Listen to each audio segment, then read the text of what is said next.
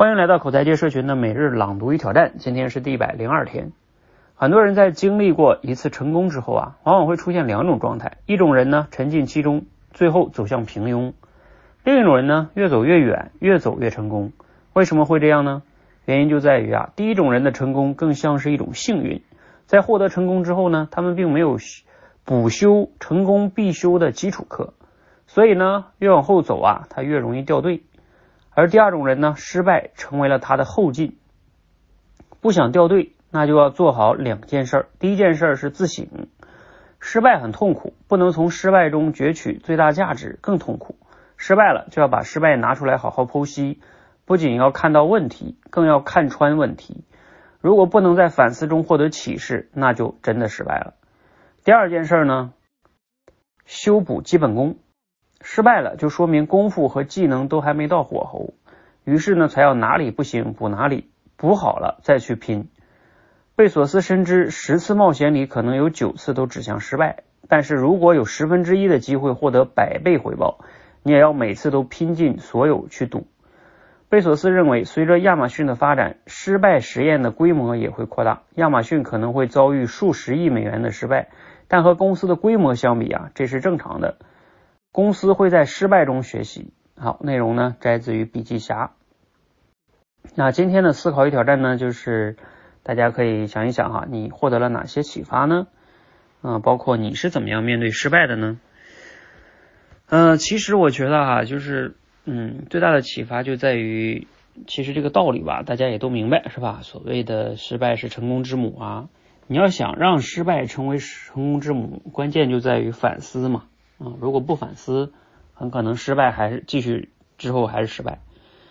呃，那这里边的关键呢，在于我觉得很多的时候啊，我们要在自己的认知中把这个失败这个概念换掉，换一个词，不要用失败去定义自己，因为失败往往代表一种好像是终结的状态，就我失败了，我不行了。如果你换一种一个概念呢，就是说什么叫失败啊？就是暂时还没有达到。预期，嗯，那你接下来要做什么呢？就是想一想我的预期到底是什么，我想要的是什么，然后我到底有哪些问题，我接下来该怎么样调整？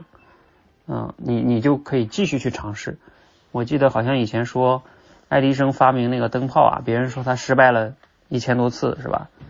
他说没有啊，我只是呃找到了呃什么几百种九百多种不合适的灯丝而已。你看啊，你心态不同，你的很多都会不一样哈。所以我觉得就是咱们要想更好的成功，就是我经常在社群里边讲的，就是要么成长，要么成功。也就是说，当你做件做一件事不太不如预期的时候，你要反思这里边怎么能获得成长。如果达到预期呢，你就获得成功了，对不对？所以你去勇敢尝试的时候，结果就是要么成长，要么成功，没有失败啊。啊，当然这里边呢要要注意贝索斯说的那点哈，就是。你要把你这个尝试的，就是那个风险控制到你可以接受的程度，你不能失败了之后让你倾家荡产，生命都没了，是吧？那这个就没有再次东山再起的可能性了。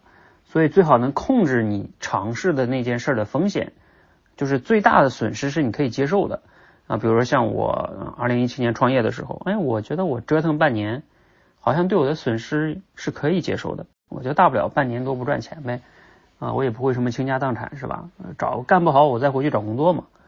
哎，这样的话呢，你这个风险是可控的。你看亚马逊，他不也贝索斯不也说吗？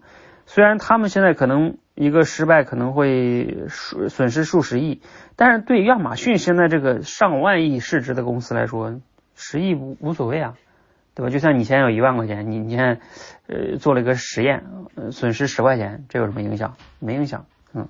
所以控制风险，然后同时再换一个成长型思维，要么成长，要么成功。那那失败你就可以接受了呀。好，希望对你有启发啊！让我们一起每日朗读挑战，持续的输入思考输出，口才会变得更好。谢谢。